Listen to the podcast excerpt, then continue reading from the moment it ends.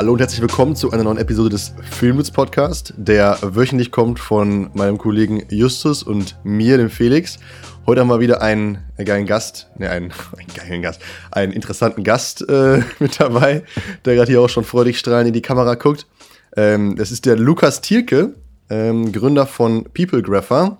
Äh, ja, moin ihr beiden, grüß euch. Moin, freut mich dabei zu sein. Danke für die Einladung. Hallöchen. Sehr gerne. Danke für deine Zeit. Ähm, ist richtig, du hast PeopleGrapher auch gegründet, du warst bei der Gründung auch mit dabei, richtig? Genau, ich habe äh, mittlerweile schon zwölf Jahre her, krass, äh, habe ich, ja. ja. crazy, ne? So 2009, 10 rum äh, habe ich PeopleGrapher gegründet und das war am Anfang auch eher eine One-Man-Show. Also ich habe alles gemacht, von, ich weiß nicht, wie ich es gemacht habe, aber ich habe es gemacht. Äh, und ja, bis 2014, 15 dann, ne? Ja. Genau wir haben gerade schon, schon ganz kurz vorm, ähm, vor der Aufnahme drüber gesprochen, kann man ja auch mal ganz ehrlich sagen, was, dass wir gefragt haben, hä, wie hast du das denn gemacht? Weil 2009 haben wir gesehen bei der Recherche, dass PeopleGrapher gegründet worden ist. Du standst mit drin als Gründer.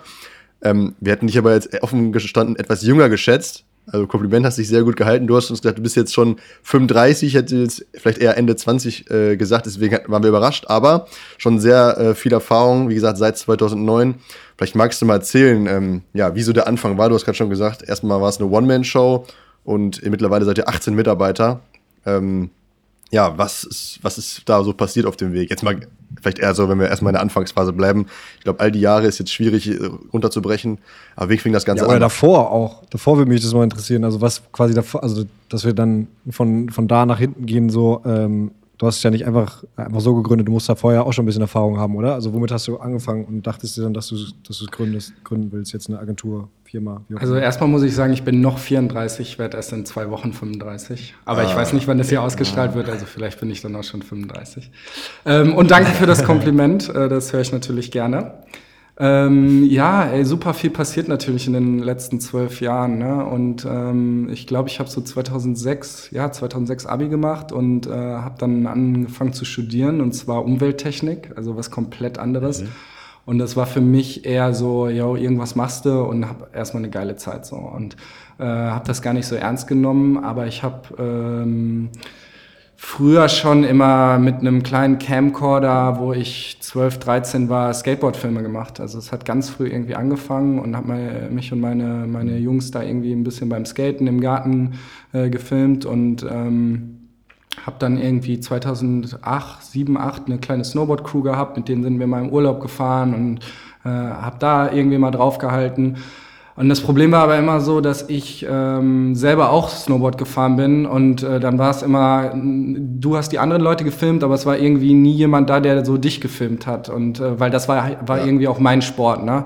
Und dann habe ich 2000 äh, im Sommer 2008, ähm, weil ich komme aus dem Sauerland, aus Winterberg, habe ich ähm, Mountainbiker angefangen zu filmen, weil da gibt es so einen großen Bikepark und der ist auch irgendwie äh, europaweit bekannt und da gibt es auch immer so ein großes Festival mhm. und dann äh, habe ich gesagt, ey, äh, das ist ja im, im Sommer, äh, habe ich irgendwie nicht so meine Aktivität wie das Snowboarden, da kann ich mich voll aufs Film konzentrieren und habe dann äh, mit so einer kleinen Mountainbike-Crew angefangen, Mountainbike-Filme zu machen. Und die sind super, mega krass eingeschlagen. Das, da gab es noch kein Instagram, mhm. da gab es äh, Facebook gerade.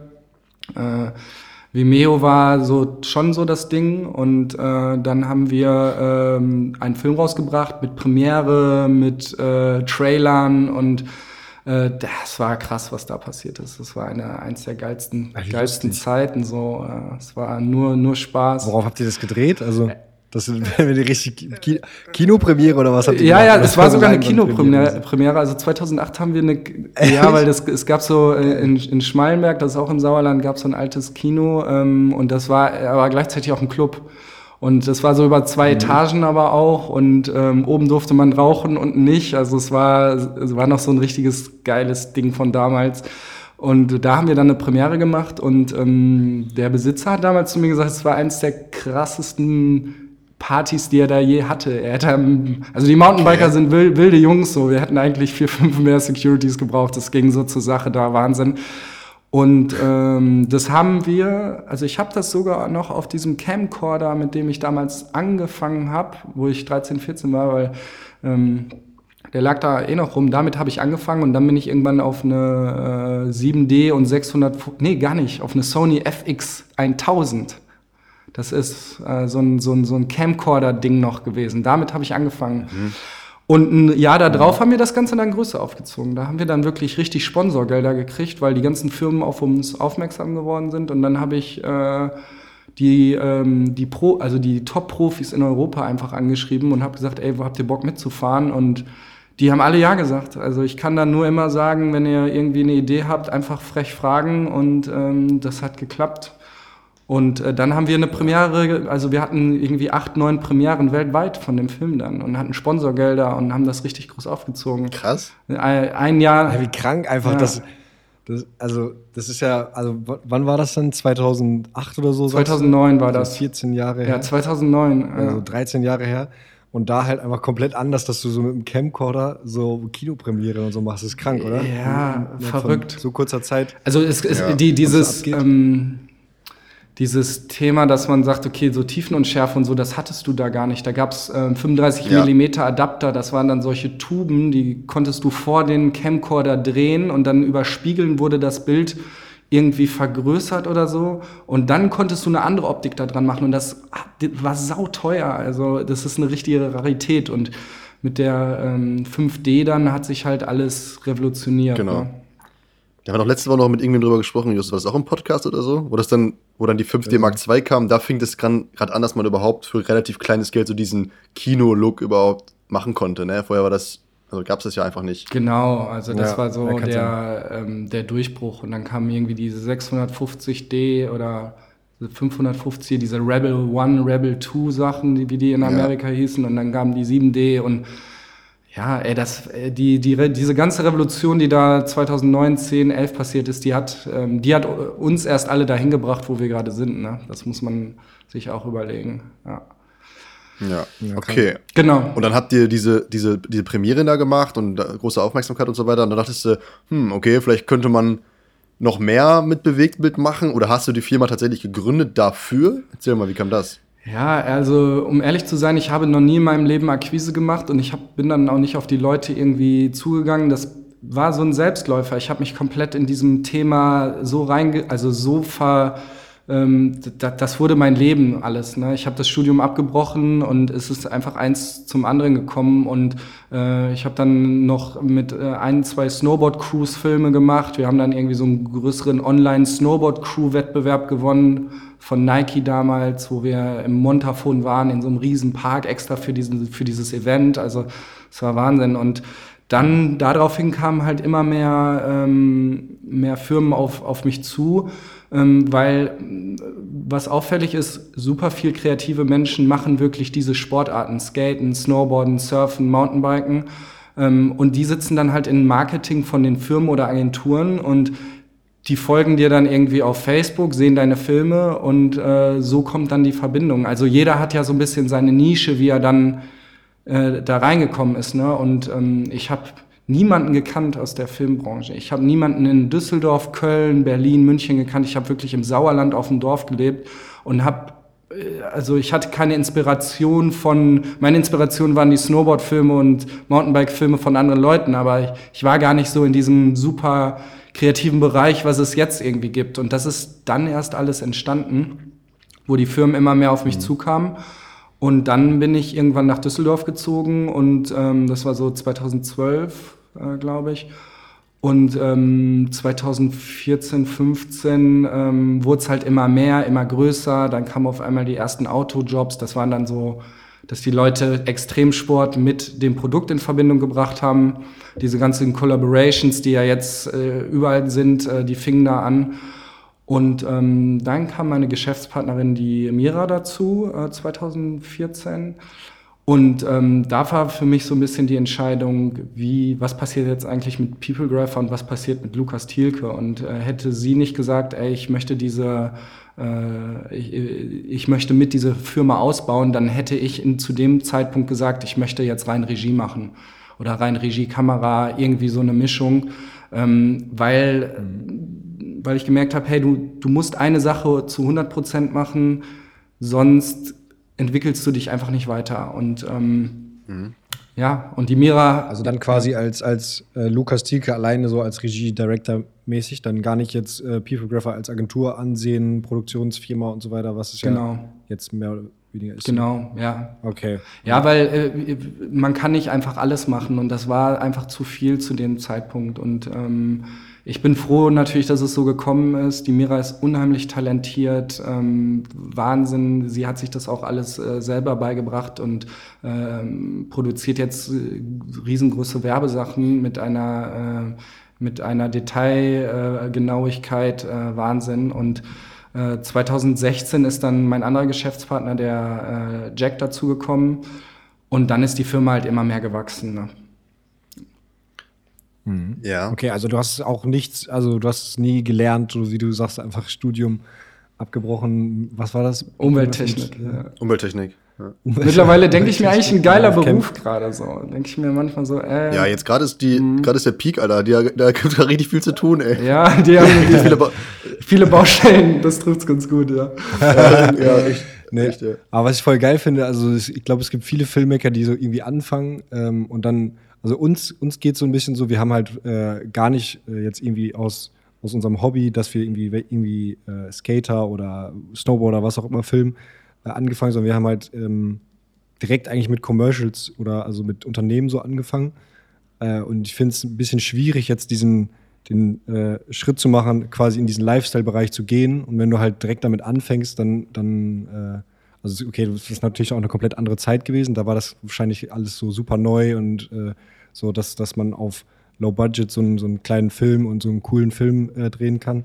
Aber quasi äh, äh, das ist voll geil, dass du quasi direkt damit gestartet bist und dann halt eigentlich auch schon direkt in so einer coolen Branche warst, ne? Also Ja, äh, der, dadurch, dadurch diesen Grundstein setzen konntest. Wahnsinn, bin da so dankbar für, ganz ehrlich. Also das Leben ist einfach in mir, ist mir irgendwie da zugefallen, aber ich habe auch, ich glaube, ich habe immer daran geglaubt, dass wenn du äh, gute Qualität machst, wenn du dir richtig Mühe gibst, und das sind wir, wir, wir sind ja alles kreative Menschen, die, oder alle kreativen Menschen, entweder die geben one million, one million Prozent irgendwie und geben super Gas, oder die kriegen Arsch nicht hoch. Und bei mir hat, hat dieses Filmding so in mir was ausgelöst, dass ich einfach super Gas geben konnte. Das hätte, hätte in meinem Studium nie, nie geklappt. Und ähm, ja, ich glaube, es hat immer alles sehr viel auch mit Comfort Zone zu tun, auch wenn, wenn, wenn ihr jetzt von euch beiden erzählt, ich, ich habe genau die gleichen Comfort Zones, wo, wo ich versuche irgendwie auszubrechen. Ähm, und das, das haben wir ja alle. Und ich glaube, das macht auch einen guten kreativen Menschen aus, dass er es schafft, aus diesen, ähm, ja, aus diesen ähm, ähm, Begrenzungen irgendwie rauszugehen und sich neu zu erfinden. Ne?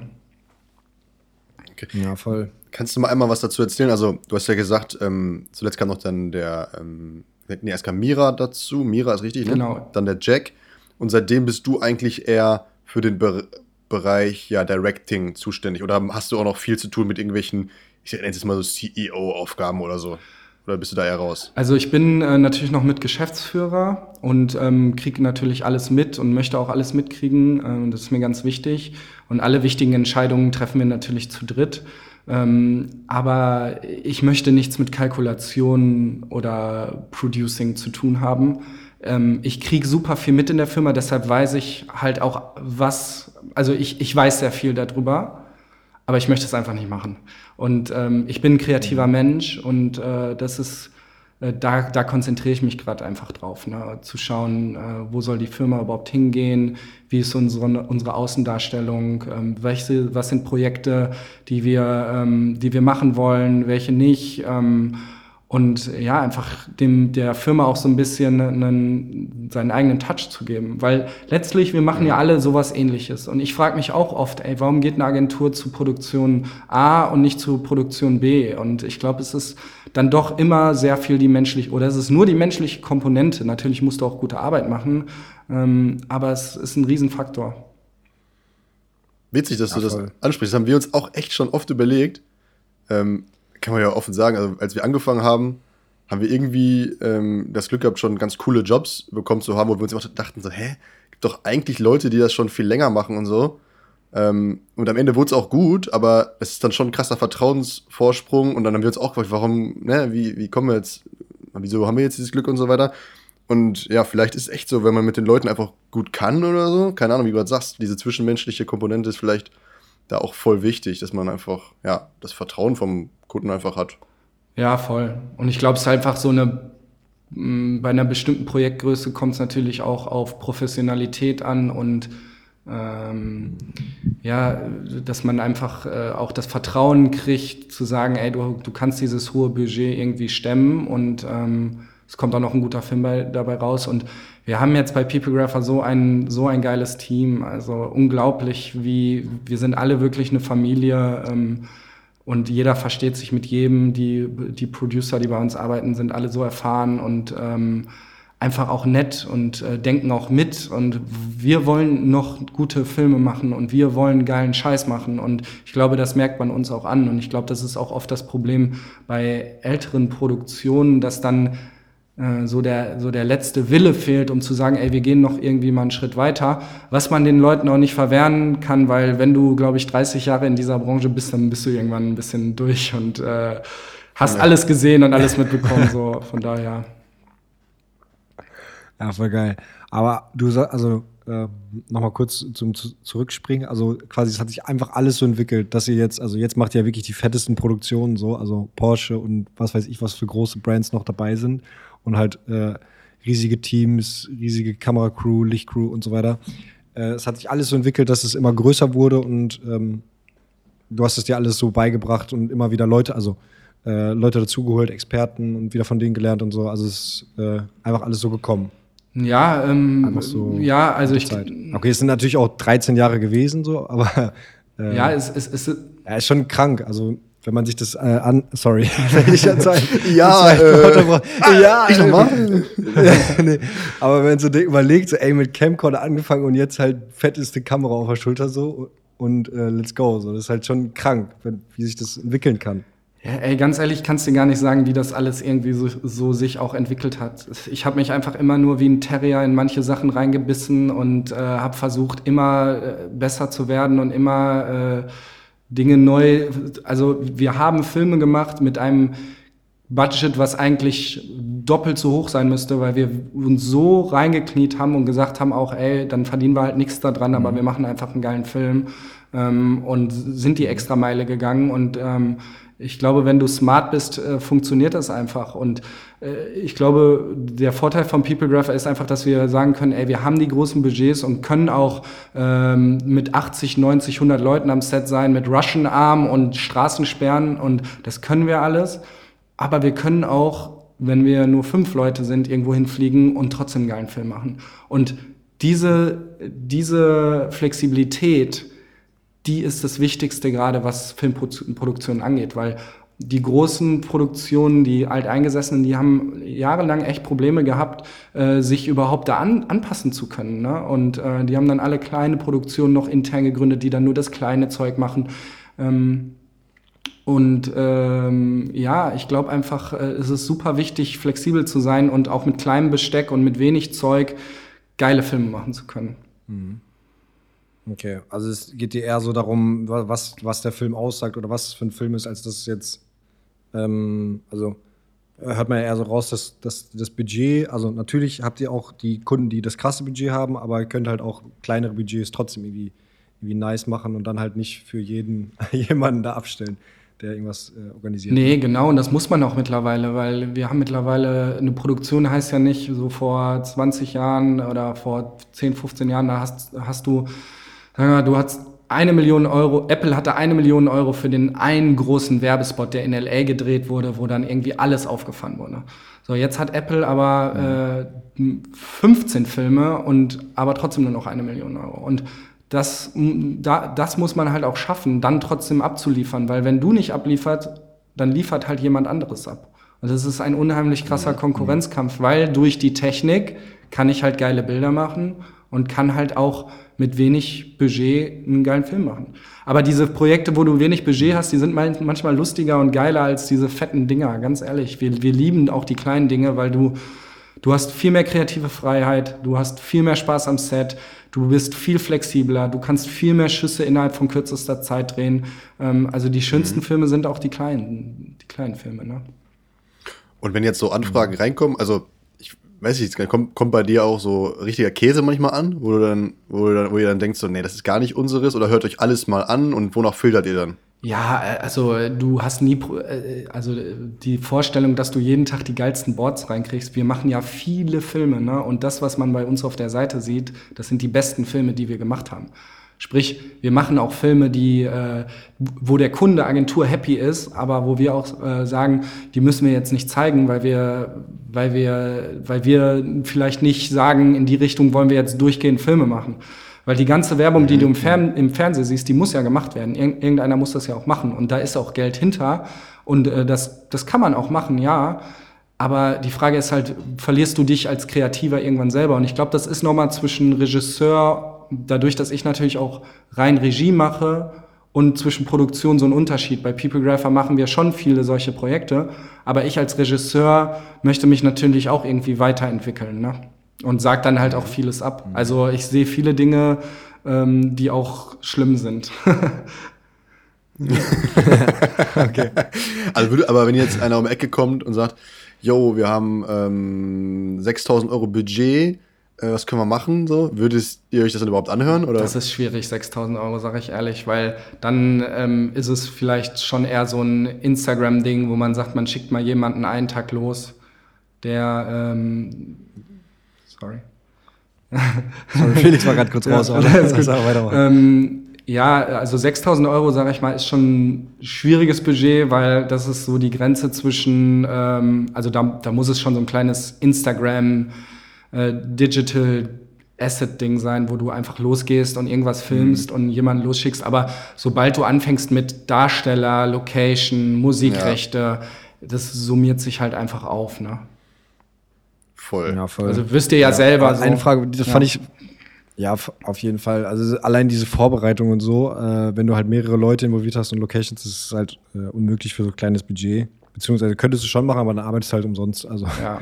ähm, genau. Wird ich, mehr wirklich ich wollte nur mal so verstehen, wie, wie du so, sorry, wie du, wie das so filtert. Also, ähm, weil bei mir klingt es jetzt eher so, als würdest du da eher idealistisch rangehen und sagen, ey, wenn es jetzt aber vielleicht voll die coole Sache ist und die, ich mag die Sache und ich habe da geile Bilder im Kopf, dann ist das Geld erstmal gar nicht so mhm. wichtig. Klar, wenn müssen die Leute bezahlt werden und so.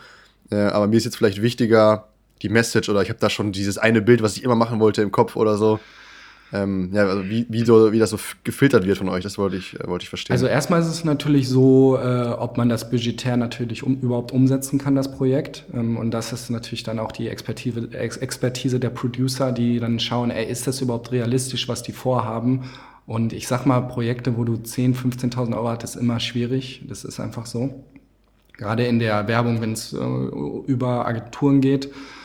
Und ähm, dann schauen wir natürlich im nächsten Schritt, wer ist der passende Regisseur, weil ich mache ja nicht alle, ich mache ja nicht nur Regie bei uns. Wir haben ein super geiles Roster von talentierten Jungs äh, aus der ganzen Welt, äh, die bei uns äh, auf, auf der Seite sind, die wir repräsentieren. Und äh, dann schauen wir natürlich, wer von unseren Jungs passt da drauf.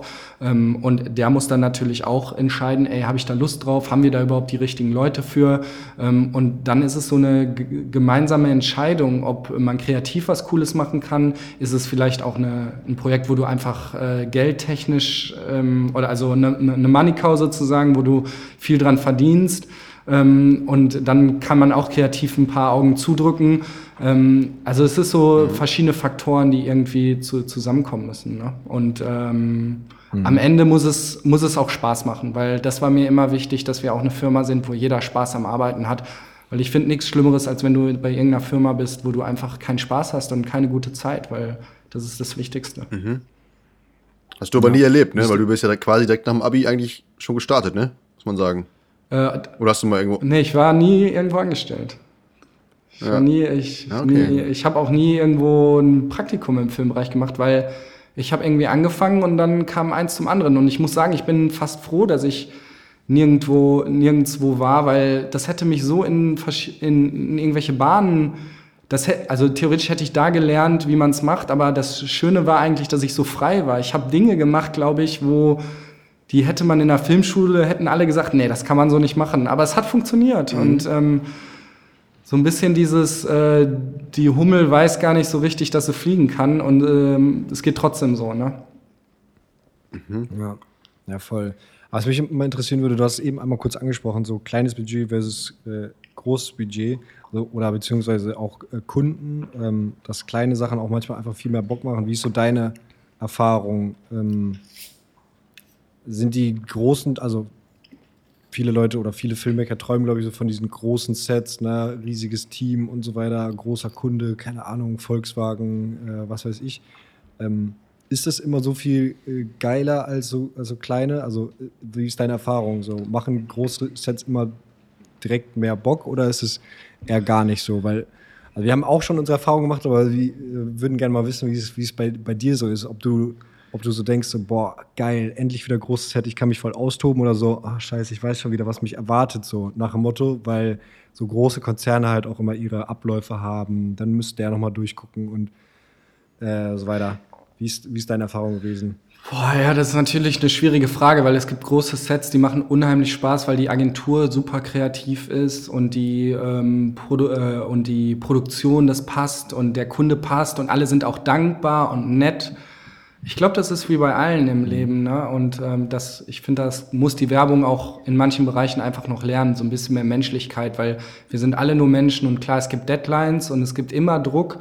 Und ähm, aber man kann auch ganz offen damit umgehen und auch ähm, ja, man, man ist schon sehr unter Stress, sag ich mal, an einem, an einem großen Set. Und ähm, mhm. dann gibt's aber große Sets, wo, ja, wo, wo der Kunde einfach nicht cool ist, wo die Agentur nicht cool ist, wo dir tausend Steine in den Weg gelegt werden, kreativ. Oder du, du hast vorher eine Interpretation geschrieben von dem Film und Schritt für Schritt wird es einfach ein komplett anderer Film und du weißt gar nicht mehr so richtig, hey, was mache ich hier? Und ähm, natürlich bist du auch in dem Moment Dienstleister, äh, aber wenn du, wenn du monatelang an einem Projekt arbeitest und dann mit einer Crew irgendwie zwei Wochen im Ausland bist, das ist natürlich auch eine sehr, sehr intensive Zeit. Und ähm, bei kleinen Projekten hast du oftmals die frei äh, oder hast du oftmals das Gefühl, dass die Leute sehr dankbar sind, dass du, dass sie überhaupt so eine Qualität auch bekommen und dass sie ähm, weiß ich nicht, vielleicht bräuchten sie eigentlich dreimal das Dreifache am Budget, aber wir, wir sagen, ey, wir kriegen es hin, weil wir den Film geil finden und dann sind die halt auch dankbar und geben dir mehr Freiheit. Und ähm, ja, wir, wir müssen halt jedes Projekt pitchen. Und ich glaube, ähm, das ist halt das, was man sich immer vorstellen muss. Ne? Egal welches Projekt bei, ihr bei uns auf eurer Rolle seht äh, oder auch bei mir auf der Rolle, ich musste dafür eine Interpretation schreiben. Und diese Gewinnrate, entweder du hast mal einen Run und gewinnst viel oder du hast mal, du arbeitest vier, fünf Monate, wo du jeden Tag Konzepte schreibst und immer verlierst. Und irgendwann äh, denkst du auch, hey, äh, mach ich scheiß Arbeit. Ähm, aber äh, mhm. das ist halt the name of the game. So. Und gerade kreative Menschen, die sind ja schon sehr emotional, damit sie überhaupt solche Filme machen können. Und äh, die strugglen alle mal. Die strugglen alle mal und äh, denken mhm. sich so, ey, ich mach scheiß Arbeit. Aber dann kommt wieder eine Phase, wo du auch Filme gewinnst. Ne? Mhm. Ja, voll. Also Conclusion ist eigentlich so schon, schon zu meiner Frage, dass es so ein bisschen äh, auch auf den Kunden drauf ankommt. Ne? Also es gibt auch große Sets, die einfach super geil sind, wo alle auch selbst bei riesigem Budget, äh, sage ich mal, ähm, super dankbar sind. So. Aber ähm, oftmals ist es, also vielleicht ist es äh, oft anders, weil die, weil die durch das hohe durch die hohe Budgetierung vielleicht zu, viel, zu, zu große Erwartungen haben, nicht zu große Erwartungen, aber größere Erwartungen und dann halt wie du schon sagst, dieses Menschliche so ein bisschen verlieren. Ja, oder auch jeder Shot, Shot muss halt abgenommen werden, so, ne? Also du bist halt, wenn, mhm. wenn, wenn so viel, wenn eine Firma so viel Geld ausgibt, ne, dann muss halt jeder Schuss abgenommen werden. So. Und wenn du dann sagst, okay, wir drehen hier fünf Schüsse und die sind im, alle im Storyboard, dann drehst du diese fünf Schüsse und dann wird da wirklich ein Haken hintergemacht und jeder guckt noch mal drüber. Mhm. Und äh, da, du siehst aber gleichzeitig, wie die Sonne so langsam untergeht und du denkst dir so, boah, eigentlich wollte ich noch den Schuss machen, den Schuss machen, den Schuss machen. Und dann auf einmal ähm, sagt irgendeiner, die Sockenfarbe gefällt mir nicht. Und du denkst dir so, really? Dann machen wir die in der Post anders. Aber erstmal wird über die Sockenfarbe geredet. Und ähm, es ist halt ein, es ist halt, du musst dir vorstellen, es ist ein ultralanger Waggon oder ein ultralanger Zug, der bewegt werden muss, anstatt irgendwie so, so, so zwei Abteile, wenn du eine kleine Crew bist, die dann schnell losfährt und sagt, hey, wir machen jetzt das und das und das. Ne? Mhm. Mhm. Ja. Ja, aber, cool. Glaubst du nicht, dass, dass es auch so, ein, so sein kann, dass, sage ich mal, also ich meine, mit eurem Portfolio und so, da buchen die Leute euch ja auch schon, weil sie wissen, dass ihr gute Arbeit macht, so, dass man irgendwann auch mal sagen kann, so, ey, so Leute, ihr habt, euch ja, ihr habt uns gebucht, weil wir unseren Job so gut machen, lasst es mal uns machen. Wir wissen schon, was wir hier tun, oder? Ja, auf jeden Fall. Ja, also ich meine, ich rede hier vom Worst Case und ganz ehrlich, wir hatten eigentlich selten Projekte, wo, wo irgendwie, also eigentlich haben wir noch nie ein Projekt gehabt, wo irgendwas schiefgelaufen ist, weil die Leute einfach sofort merken, wenn sie mit, mit Mira, Jack äh, reden, dass, äh, dass die einfach so Knowledge haben und auch realistisch denken. Ähm, und das Feedback kriegen wir auch voll auf. Wir sagen auch oft Projekte ab, weil wir, weil wir sagen, entweder wir haben keine Zeit dafür und sagen, ey, wir können euch gar nicht die, äh, diese Zeit und Qualität in dem Moment geben und dann machen wir es lieber nicht, anstatt dass wir noch einen Freelancer reinholen, den wir einfach auf euch setzen, der dann, ähm, der dann gar nicht die, die, die, die, die Werte unserer Firma irgendwie so äh, widerspiegelt ähm, ich glaube, man muss einfach ehrlich sein und dann passieren solche Dinge auch nicht. Und irgendjemandem was zu versprechen, ja, kriegen wir hin, kriegen wir hin, kriegen wir hin. Und am Ende ähm, kriegt man es nicht hin. Das ist halt viel schlimmer, als zu sagen, nee, wir, wir, wir schaffen es einfach nicht. Einfach ehrlich sein. Ne? Mhm. Ja, nice. Sag mal ganz kurz, was, ähm, also der, der Jack, was ist seine Expertise? Also der kam ja dazu und da hast gesagt, dann ist nochmal alles gewachsen und so. Also der ist auch ein Producer oder was ist so sein. Genau, der ist Metier? auch, ähm, ich glaube, wo Jack dazu kam, waren wir dann, äh, waren wir vorher irgendwie so sechs, sieben Leute oder so. Dann kam Jack dazu und ähm, dann hatten wir einfach viel mehr, mehr Manpower in der Produktion. Und Jack ist auch Executive Producer also Mira, Mark und Jack sind bei uns äh, Executive Producer und dann haben wir halt noch drei Producer, ähm, Senior oder Junior Producer und PAs, also Produktionsassistenten. Und das ist halt sozusagen wie so, ein, äh, wie so eine Pyramide. Ne? Also die ersten, der Erstkontakt ist immer über Jack, äh, Mira mhm. und dann geht's halt äh, weiter äh, an die Producer und genau. Mhm. Ja, voll krass, dass ihr so viele, so viele habt. Also das, das, äh, also der Großteil eures Teams besteht ja eigentlich aus Producern, oder? Also Leute, die irgendwie den Dreh mehr oder weniger vorbereiten. Das ist ja deren Rolle, oder? Ja, wir haben aber auch eine gute Postproduktion. Also wir haben eine Inhouse-Postproduktion, auch mit mehreren Su äh, Suiten, wo wir Abnahmen machen und Color Grading etc. Und wir haben auch äh, Editor bei uns sitzen. Also wir sind wirklich so eine, äh, ist eigentlich fast so 50-50. Ich glaube so zehn, zehn Leute in der Produktion. Mhm wir haben eine Post-Producerin, die dann sich nur um die, um die Fertigstellung auch mitkümmert, wo das Projekt dann übergeben mhm. wird. Mhm. Ähm, und wir arbeiten natürlich auch mit Freelance-Editern. Ne? Also es ist natürlich so, dass er so der Regisseur, mhm. wenn jetzt der Film gedreht wurde, der sagt, ja, ich möchte aber lieber mit dem und dem schneiden. Das ist meistens so, dann macht er einmal seine, seinen Film die sitzen dann bei uns oder es passiert auch oft remote oder wenn wir einen Hamburger Regisseur haben und der sagt, ja, ich will hier mit meinem Hamburger Editor äh, schneiden, dann schneiden die den Film in Hamburg und dann ab da wird's halt an uns übergeben und äh, wir machen dann die ganzen Adaptierungen sozusagen. Also was muss noch auf Instagram, was muss noch auf Facebook, 9 zu 16, das ganze Zeug, ah, ja. was der Regisseur nie möchte. ja. Ja, ja. Und ähm, sagen wir mal, die Produktion selber, also sagen wir jetzt mal, ähm, ne, also Kameradepartment, Sound, Licht und so weiter, da, das macht ihr zum Teil auch selber, glaube ich, aber holt euch wahrscheinlich auch viele Freelancer mit rein ins Boot, oder? Ja, also eigentlich, wir sind schon eher so eine klassische Produktion, wo wir, wir haben intern äh, auch ein, zwei Jungs, die Kamera machen, aber äh, das sind dann auch eher so digitale Projekte oder auch kleinere Projekte. Ähm, äh, kameratechnisch, also so DOPs, äh, arbeiten wir eigentlich vorwiegend nur mit externen äh, Leuten, weil mhm. gerade diese Konstellation aus Regisseur und DOP, die macht ja diesen Look des Films und jeder Look, jeder Kunde möchte irgendwie einen anderen Look ähm, und äh, dementsprechend bieten wir dann natürlich auch den passenden Regisseur, der dann auch mit seinem Kameramann arbeiten möchte oder mit dem mit dem Kameramann, der den Look irgendwie äh, macht, ja. Mhm. Aber du machst ja aber auch, auch mit, ähm, sorry, arbeitet ihr auch mit äh, Postproduktionsfirmen zusammen? Also es gibt ja auch ähm, weiß nicht, MAP in Berlin sitzen die, glaube ich, äh, zum Beispiel, arbeitet auch mit ja. solchen zusammen, dass ihr quasi die komplette Post-Pro abgibt, so für ein Super Special Grading oder so? Ja, also wir machen äh, Schnitt schon immer eigentlich intern bei uns, aber gerade so VFX-Sachen, 2D, 3D-Sachen, ähm, Retuschearbeit. Ähm, also wir haben bei uns auch sogar einen Online-Artist sitzen, der dann ähm, halt die, äh, also der ein Kompa, der dann nochmal Sachen zusammenbaut, retuschiert, Online-Ausspielungen macht. Also so kleine Sachen können wir auch intern machen.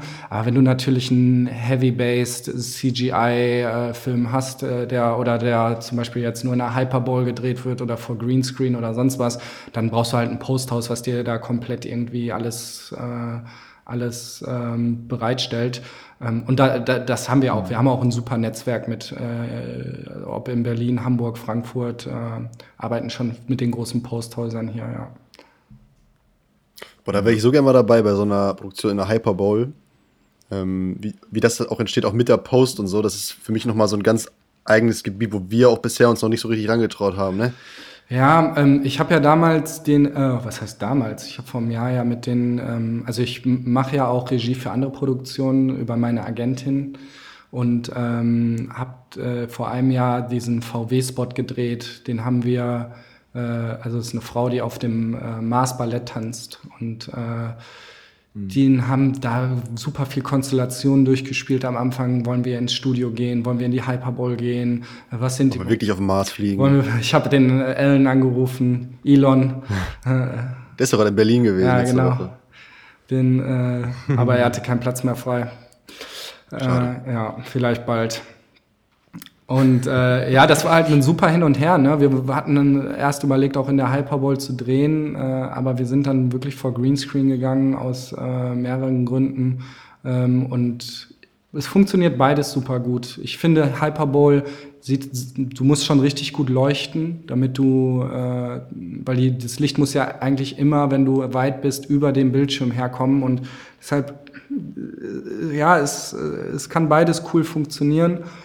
Ähm, am Ende ist es, glaube ich, auch so ein bisschen Geschmackssache. Ich finde so Close-Up-Shots sehen in der Hyperball schon geil aus. So weit, sehr weite Sachen kann dann manchmal schon sehr nach Studio aussehen. Ne? Aber bei dem, bei dem Mandalorian, ich glaube, das hat ja den großen Hype irgendwie auch äh, so ein bisschen äh, ausgelöst. Äh, oder dass jeder es kennt oder irgendwie mal davon gehört hat. Ähm, da hat es natürlich auch gut funktioniert, aber da sind auch viele Sachen, die dann noch mal im Compositing später dazugebaut wurden. Ne? Mhm. Kann man mal kurz erklären für die, für die Zuhörer, was der Hyperball ist? Vielleicht, ja. Das ist, äh, ja, erklär doch mal, Felix, was der Hyperball ist. Ja, ist, im Grunde ist es, ein, ist es ein, wie ein Greenscreen-Studio, nur halt eben nicht mit einem Greenscreen, sondern dass du das, was du später auf dem Green- oder Bluescreen eigentlich einfügen würdest, zeigst du live auf einem super krass großen, ja, auf einer Art LED-Leinwand, kann man sagen, ne, die aber jetzt nicht wie ein Fernseher ist, sondern quasi ja, wie eine Hohlkehle, also das ganze Studio ausfüllt. Ne? Also du kannst, du hast halt sozusagen nicht ein, Pixel, so ein normales Pixelbild, 16 zu 9, was du irgendwie da, ähm, was du da zeigen kannst, sondern du musst sozusagen diese ganze Welt vorher bauen und kannst die dann da abspielen lassen und filmst es ab und hast dann in dem Sinne später weniger Post-Production-Aufwand, als wenn du jetzt alles in Greenscreen hinterher dort einbauen müsstest, oder? Habe ich das richtig erklärt? Ja, eigentlich, eigentlich ist es das genauso. Das Coole ist halt an der Hyperball, dass du, ähm, der, das basiert dann zum Beispiel auf der Unreal Engine, ähm, dass du, das ist ein, ein, ein Live-Rendering sozusagen, also die, die Welt ist schon gebaut, aber die Kamera so. ist mit dem Bildschirm verbunden. Sprich, wenn du Parallaxe-Momente hast, wo du sagst, du gehst von links nach rechts, dann muss ja der Bildschirm, äh, der Hintergrund sich auch verändern. Und das hast du halt schon dann live in der Kamera. Oder auch dieses Bokeh, die Unschärfen im Hintergrund. Ähm, das ist dann mit schon in der Kamera drin und das sieht dann halt sauecht aus. Ne? Mhm, okay. Ja, crazy. Und aber gibt's sowas, äh, gibt's sowas in, in Düsseldorf? Ich kenne ein Studio in Berlin, aber in oder gibt es in NRW überhaupt sowas? Mm, NRW weiß ich gar nicht. Also ich weiß, dass es in Hamburg, Berlin, Frankfurt oder Mannheim, ähm, äh, München gibt es, glaube ich, eine. Und es kommt auch so ein bisschen dann auf die Cave an. Also wir haben auch mit allen, ähm, also auf die Hyperbowl an, äh, wir haben dann mit äh, verschiedenen ähm, Anbietern gesprochen und manche sind natürlich so ein bisschen mehr auf Live-Events äh, fokussiert, manche, mhm. also die, die, der, der Postaufwand hast du, hast da hinterher keinen Postaufwand, aber du hast ihn natürlich vorher, weil die Welt muss ja gebaut werden. Und ja. ähm, dementsprechend ist, sind viele Produ äh, sind viele Hyperbowls dann direkt mit einer Postproduktion irgendwie so nachverbandelt und äh, da hast du halt verschiedene Qualitäten. Sprich, umso stärker die, äh, die, die Post ist, die dann das auch baut und auch weiß, wie, es da, wie sie damit umgehen soll, umso stärker sieht dann halt auch der Inhalt, äh, Inhalt auf der Bowl aus. Und dann gibt's wahrscheinlich auch nochmal so Qualitäten in der LED-Wand, äh, wie hoch ist die Auflösung, wie nah muss die weg sein, wie nah kann ich ran. Ähm, also gibt's verschiedene mhm. Dinge. Ne? Okay. Bisschen nerdy jetzt Lass hier. uns einmal noch zum Thema. ja, voll. lass, uns, lass uns einmal zum äh, Thema Pitch noch gehen. Also, Jo. wir hatten ja einmal kurz telefoniert und du meintest, dass so äh, die Situation gerade hier in Europa so, euch so ein bisschen auch, äh, sage ich mal, Fickt. ähm, beschäftigt.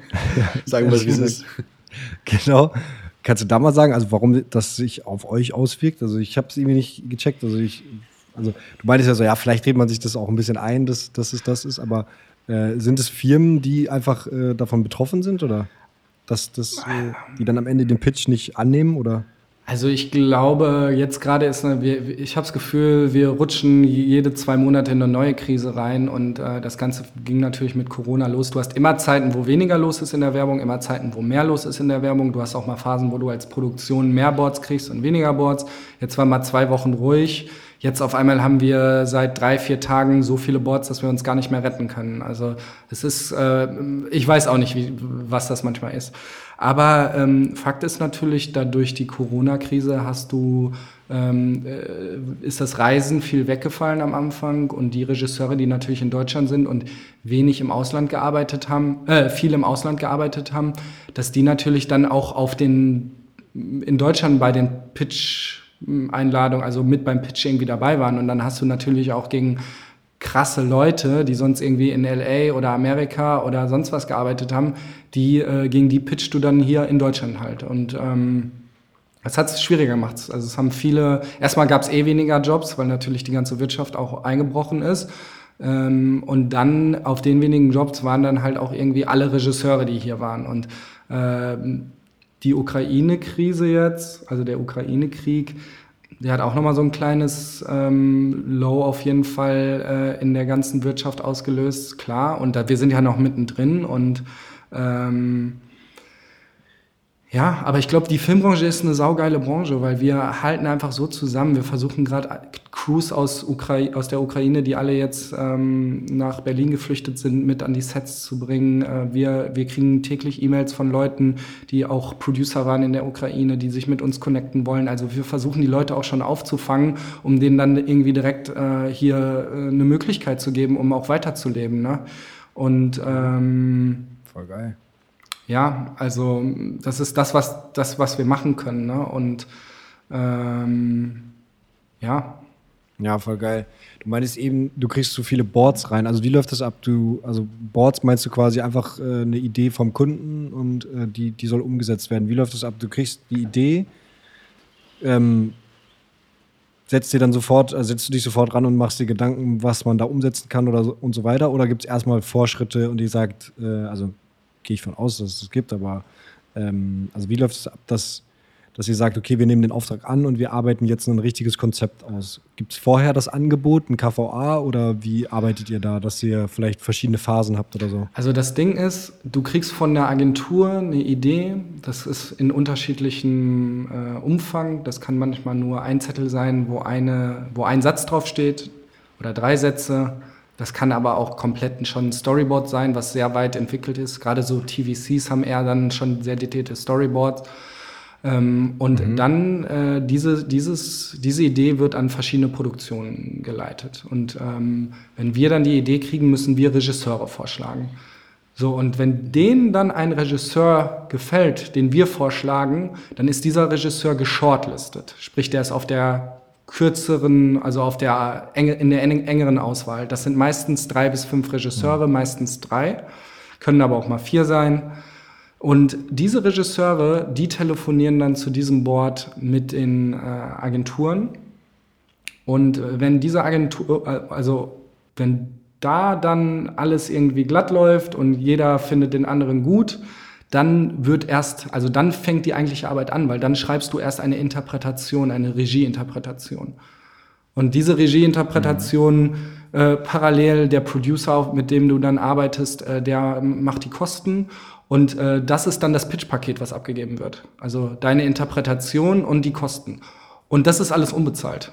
Also es ist nicht so, dass wir, dass der Regisseur oder die Produktion Geld dafür kriegt. Das ist ganz, ganz selten, aber eigentlich nicht. Und ähm, Krass, also hätte ich, hätte ich jetzt nicht erwartet, auch vor allen Dingen, dass die sich den Regisseur aussuchen. Also, dass es so vorgestellt ist, dass du einfach den Regisseur vorstellst mit seiner Arbeit vermutlich, wie, was er schon so gemacht hat. Und dann sucht die, suchen die sich das aus. Und es läuft auch viel über Agenturen, äh, äh höre ich so raus. Also, dass quasi große, äh, keine Ahnung, Marketingagenturen sind, die, die sich, die dann die großen Kunden haben, Volkswagen und äh, was weiß ich was. Und die geben dann die Jobs an, an euch weiter. Also, Richtig, genau. Äh, eher das, als dass ihr jetzt direkt Kontakt mit äh, dem Endkunden habt. Also wir haben auch so ein paar Endkunden, so. ähm, aber das ist äh, eigentlich, die großen Projekte sind eigentlich immer mit einer Agentur dazwischen. Ähm. Was auch wichtig ist, weil die haben natürlich den Kunden erstmal überhaupt in, in, in ihrer Kampagne, in ihrem ganzen Contentplan überhaupt zu diesem Punkt gebracht ähm, und auch die Budgets geklärt. Und ähm, das, ist, das, ist, das ist schon sehr wichtig, weil sonst Sonst bräuchtest du theoretisch auf Produktionsseite jemanden, der sich dann auch um den Kunden kümmert und den so ein bisschen auch bepampert. Ähm, und das, da, dafür sind halt die Agenturen da. Ne? Ja, also dieses ganze Pitch-Thema ist, äh, ist für uns alle Regisseure eine super schwierige Zeit äh, oder eine, eine super schwierige Sache, weil auf der einen Seite ähm, äh, arbeitest du sehr viel im Jahr, äh, kriegst aber kein Geld ähm, auf der anderen Seite ähm, kommst du natürlich auch in Dinge rein, äh, also es, es, es pusht, also die Kreativität wird dadurch gepusht, weil einfach du immer noch mal die Extrameile gehen willst. Du, du tust alles in diesen Film, in diese Idee stecken. Äh, manchmal hast du eine Woche Zeit, manchmal zwei Wochen und diese zwei Wochen, du stehst morgens auf, denkst darüber nach, du gehst abends ins Bett, also du verlierst dich in diesem Projekt. Ähm, und das macht es mhm. natürlich auch manchmal äh, traurig, weil du so eine krasse Verbindung zu einem Projekt aufgebaut hast und damit richtig, du, du bist so von dieser Idee, von deinem Projekt überzeugt, dass du, und du möchtest diesen Film drehen, du möchtest diesen Film auf deiner Rolle haben.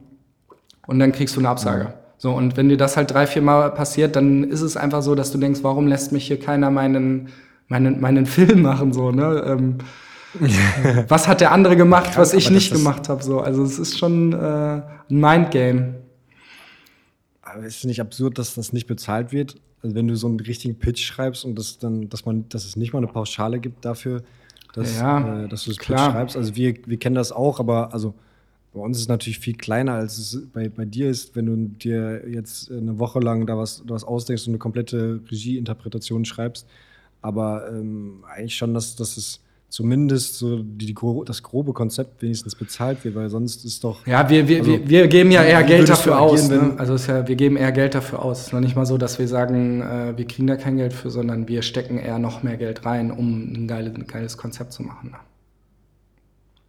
Okay. Also weil ihr andere Regisseure beauftragt, die dann, die ihr dann bezahlt, auch selbst wenn es nicht äh, geht, oder? Ja, weil wir, also du musst dir das vorstellen, vielleicht hast du mal ein Projekt, wo du sagst, ja, aber wir brauchen schon mal Moodbilder dafür oder sowas. Oder also von den Locations, wo wir drehen wollen, dann, also wenn du im Ausland drehst, dann produzieren wir, wir produzieren das, ja, aber wir haben eine Serviceproduktion vor Ort, weil du kannst ja die, die Crews vor Ort etc., die Sprache, du brauchst ja jemanden vor Ort. So, und wenn wir jetzt ein Board haben, dann geben wir das natürlich auch weiter an eine Serviceproduktion, die kalkuliert das auch. Also sprich, es ist nicht so, dass wir in Deutschland da nur arbeiten, sondern das ist ein Rattenschwanz. Also es geht bis zu der kleinsten Person schon, die angefragt wird, die alle erstmal for free arbeiten. Ähm, ja, und entweder du kriegst oder nicht. Also da ist gerade Change, da ist gerade Veränderung und äh, wir haben das auch, ähm, es, es gibt schon so langsam zusammen Fügung von Producer, äh, von Regisseuren, die auch sagen, ey, wir müssen jetzt mal was ändern.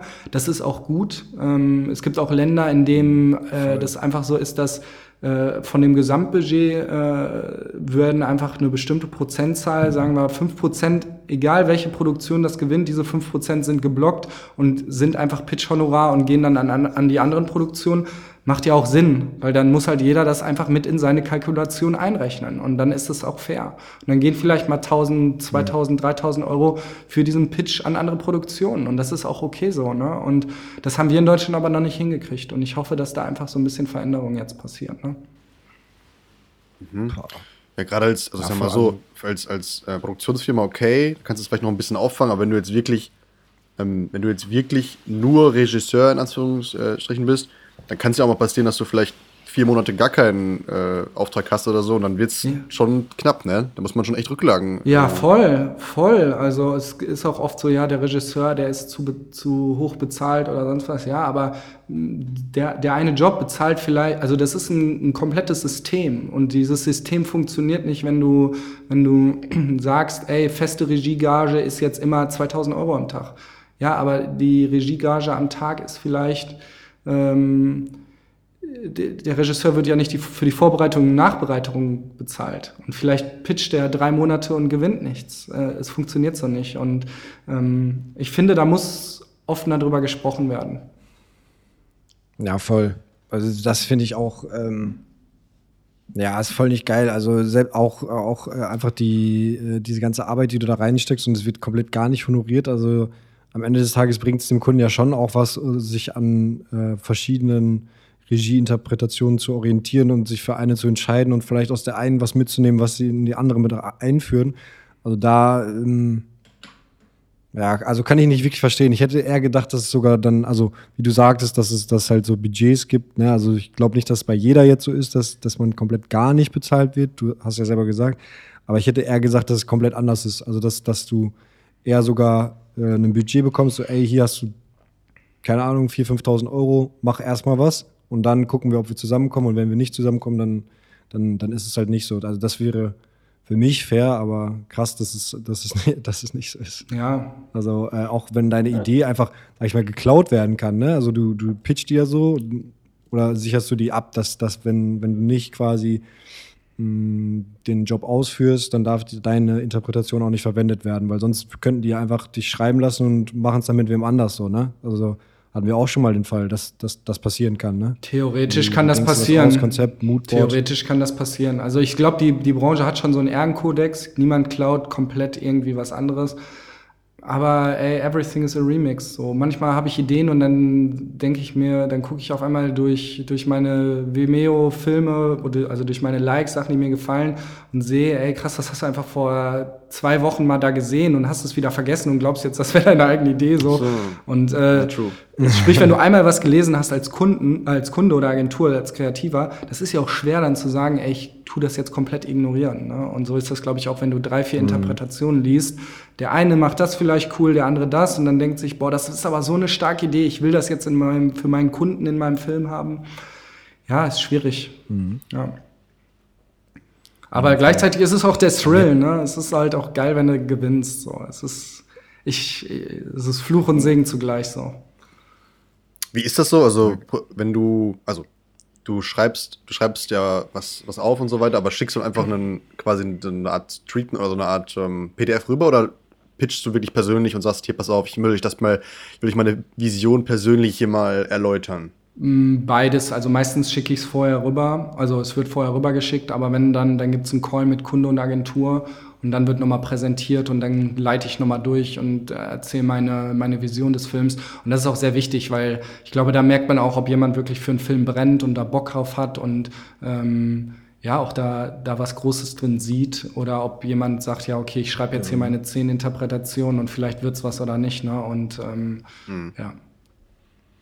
Und wie ist das, sieht das aus? Also ist das, eine, ist das dann eine, quasi eine Präsentation oder wie sieht das aus, was du dann schickst? Das ist einfach eine, ein, äh, mittlerweile ein Online-Link, ähm, was dann wie ein interaktives PDF ist, wo dann auch Filmschnipsel ablaufen und sonst was. Ah, okay. Also man versucht das natürlich. Womit machst du das? Bitte? Sorry? Womit machst du das? Also wie heißt das Programm? Äh, mit InDesign einfach und da kann man auch publishen und dann Ah, ja. äh, sieht man das und kann auch Sachen austauschen und so. Genau. Also da gibt es auch mittlerweile andere Tools, glaube ich, sogar sogar komplette Online-Tools, wo du online, ähm, online sogar das schon bauen kannst und so, aber das ist natürlich nicht so sicherheitstechnisch nicht so gut oder äh, du hast auch vielleicht äh, nicht die Tools, die du in InDesign oder so hast. Ja, ist halt individueller, ne? Aber dafür ist es wahrscheinlich auch echt viel Arbeit. Okay, du hast wahrscheinlich deine Templates und es ist nicht immer alles anders, aber schon ein bisschen mehr Gefummel in InDesign, oder? Ja, also ich sag mal, du, du hast deine Boards, die, du, also wenn du seit äh, mehreren Jahren äh, jede Woche irgendein Kon Konzept schreibst, dann hast du natürlich so auch deine, deine Wortschnipsel, deinen Phrasenkatalog, was du mal benutzt oder was da gut reinpasst. Und ähm, du hast deine Moods, du hast deine, dein, dein, dein, dein Design des, des Boards. Am Ende zählt trotzdem die, die Idee, die meistens dich von anderen unterscheidet und die hast du natürlich noch nicht. Und ähm, wie es aussieht dann, das ist, glaube ich, dann soll schon geil aussehen. Aber wenn du die eine entscheidende Idee hast, dann, ähm, ja, dann, dann kriegst du das Ding auch. Ne? Mhm. Mhm. Ähm, geil. Lukas, erzähl mal, was war, also was würdest du sagen, war jetzt, wie auch immer, also an was, an was gemessen noch immer, ähm, Budget, Idee, whatever, Location, Models, äh, Crew oder so, aber was war das geilste Projekt, das ihr je oder das du je umgesetzt hast?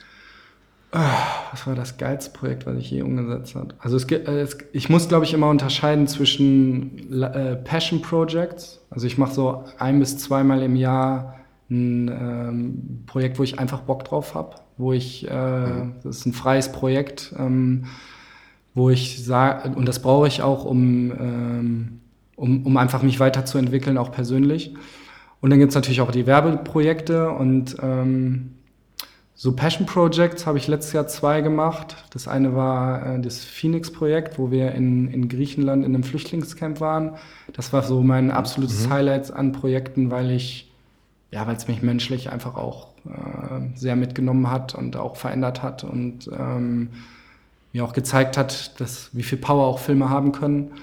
Ähm, dann habe ich noch die, ja. Also den, den, den Film fand ich, den Film, sorry, dass ich unterbreche, den Film fand ich auch richtig krass. Da habe ich gefragt, wie bist du da dran gekommen? Also einmal ganz kurz, äh, für die, die nicht gesehen haben.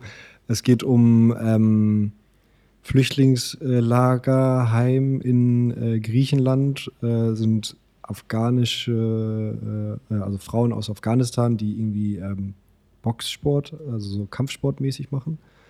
Äh, wie bist du da dran gekommen? Also ja, ich. Dass, dass, die, dass du den Zugang zu den Leuten hast äh, und äh, zu diesen, zu den ähm, Mädels da, die da vor Ort waren? Ja, eigentlich, das, das Krasse ist, ich wollte gar nicht diesen Film so, so machen, wie er da geworden ist. Eigentlich wollte ich einen Film über Freundschaft machen und wollte in verschiedene Länder reisen und wollte dann ähm, verschiedene Menschen ähm, begleiten, die eine besondere Freundschaft haben und dann einen großen Film über Freundschaft machen, weil es für mich irgendwie auch so ein Thema ist, was sich so die letzten Jahre auch durch Corona und Social Media so krass verändert hat. Und dann haben wir verschiedene, und, und, und ein Teil davon sollte in, in Griechenland stattfinden. Also ich hatte eher so überlegt, so ein äh, jemand, ein Flüchtling, der dann in ein Dorf äh, bei, bei Athen oder irgendwo in Griechenland gekommen ist und da dann in, in diese Community gefunden hat. Und ähm, dann haben wir verschiedene Organisationen angeschrieben und ich brauchte irgendwie so eine Aktivität, die die verbindet. Und dann haben wir halt, mhm. ähm, äh, sind wir an Yoga and Sports with Refugees gekommen. Ähm, und äh, die Estelle und Nina von, von der Organisation super nett, super lieb, stecken ihr ganzes Herzblut da rein, um da irgendwie irgendwelche Gyms zu haben und Sport mit denen zu machen auf Lesbos und in Athen. Und ähm, Wahnsinn, was die da auf die Beine stellen mit einer Energie und einem Commitment. Und ähm, mit denen haben wir dann gecallt und die haben unsere Vision auch sofort verstanden. Also es war eher, erst habe ich so gedacht, okay, es wird voll schwierig, den zu verstehen, dass wir nicht was Negatives machen sollen, sondern dass auch was Positives dabei rauskommen sollte. Das war mir super wichtig. Mhm. Ich wollte wichtig. Ich wollte nicht wieder in, ich wollte nicht in Camp fahren und das, was wir seit Jahren da sehen und dann so negativ da rausgehen. Und ähm, die haben uns halt ein paar Mädels vorgestellt, eher nur so Instagram geschickt, hier, die ist da, die trainiert da, äh, die trainiert da und hin und her. Und Ganz ehrlich, der nächste Step war, dass wir einfach einen Flug gebucht haben und dahin geflogen sind. Ich habe niemals vorher mit denen geredet. Ich wusste nicht, was uns erwartet. Wir sind einfach dahin geflogen und in, einfach so ins, ins, Ungewisse. Wir hätten auch einfach dahin fliegen können und ähm, niemand wäre da gewesen, so, ähm, weil du du erreichst die Leute ja auch einfach nicht so. Die mal ist das Handy weg, mhm. mal, mal sind die einfach schon in einem anderen Camp so. Ja, und dann sind wir halt einfach morgens da vor das Camp gefahren und ähm, haben die Mädels getroffen und die hatten einfach nur Bock. Die hatten einfach nur Bock auf Film, die hatten einfach nur Bock mit uns abzuhängen. Das war richtig, richtig coole Zeit und ähm, haben uns dann in das Camp geschlichen. Geil. Also wir hatten keine Drehgenehmigung, nix, weil hätten wir ihn eh nicht okay. gekriegt. Sind dann, die haben unsere Rucksäcke da reingetragen okay. und in irgendwelche Jutebeutel Kameras versteckt. Und äh, dann haben die uns, also es war, ich habe erst gedacht so, ey, wir drehen so ein bisschen vor dem Camp und das ist mal im Hintergrund. Und das erste, was sie gefragt haben, ey, wollt ihr mit uns essen? Kommt doch rein zum Essen. Und äh, dann sind wir in dieses Camp gelaufen und sind direkt in so eine Riesenhalle mit super vielen Zelten und äh, wo die gelebt haben halt und haben dann mit denen irgendwie Mittag gegessen. So, das war's, das war Wahnsinn. So, das hat mich so weggeflasht und dann haben wir einfach eine Woche mit denen Zeit verbracht und haben gedreht und gefilmt und ähm, wurden von der Pol Polizei in dem Camp gesucht. Also wir, ja. ja. das war Wahnsinn. So, wir haben uns versteckt in den Containern, okay. damit die Polizei uns nicht findet und uns nicht das Footage wegnimmt. Weil die wollten halt natürlich. Weil die wollten nicht, dass. Nein. Die wollten nicht, dass es ans Licht kommt, wie das da, wie das da Du darfst da, du musst oder? da, wenn du den offiziellen Weg gehst, gehst du über, über, die, äh, über den Staat und Griechenland und sonst was und kriegst eh keine Trainingsgenehmigung. Sprich, wir sind ja. da reingesneakt mit der Alexa, einfach mit der Ari da reingesneakt. Das war Wahnsinn. Ach du Scheiße. Krass. Aber voll geil. Also nice. krass. Und dann, das, das ist so ein Ding von dir, dass du dich einmal, also ein, zwei Mal im Jahr einfach rausziehst und sagst so, ey, jetzt nehme ich mir zwei Wochen Zeit und mache jetzt was, worauf ich Bock habe und ohne ja, Vorgabe und, und mach das so, weil, weil dir das so viel gibt. Ja, anstatt und diesen, diesen Pressure von Kunden. So, so. Das, das Krasse an dem Phoenix-Projekt war, wir haben dann diesen Film gemacht und haben dann gemerkt, ey, der Film ist einfach viel größer. Der hat halt auch sein politisches Thema, es geht um Frauenrechte, es geht um die Power, die Energie. Und ähm, wo wir den Film dann fertig hatten, wollten wir eine Premiere in Düsseldorf machen und die Premiere war dann an, an dem äh, International Day of Violence Against Women. Also es war so, ein besseres mhm. Datum konnte es nicht geben. So, und drei Tage vorher ist die Suela, ähm, also die ähm, der, der Haupt, äh, die Hauptdarstellerin eigentlich, mhm. die ist nach Mönchengladbach hier in, in ein Camp gekommen. Und wir haben vorher noch Ach. über Spenden ihr den Flug bezahlt. Sie ist dann hier hingekommen und sie war dann den Abend da und wir haben eine komplette Fotoausstellung gemacht und haben die, diesen Film gezeigt und dann haben wir eine Podiumsdiskussion gemacht. Ähm, und sie war mit ihrer Schwester da und ey, das war eine Stimmung, das war Wahnsinn, wo die darüber erzählt haben und Geil. Ähm, wir hatten alle Gänsehaut in diesem ganzen Raum und ähm, das, ich habe auch gerade Gänsehaut. Das ist echt wild, dass ihr noch da, natürlich dabei ist und so. Das ist natürlich echt richtig krass. Ja, so viele Zufälle, weißt du, dass das an, dem, an diesem Tag mit jemandem, den du vorher in Griechenland zufällig dann wirklich da getroffen hast, gedreht hast und der kommt dann nach Mönchengladbach in den Camp. Das, ist, das kannst du nicht skripten. Das kannst du nicht skripten. So, ne? Ja, krank. Ja, voll gut, ey.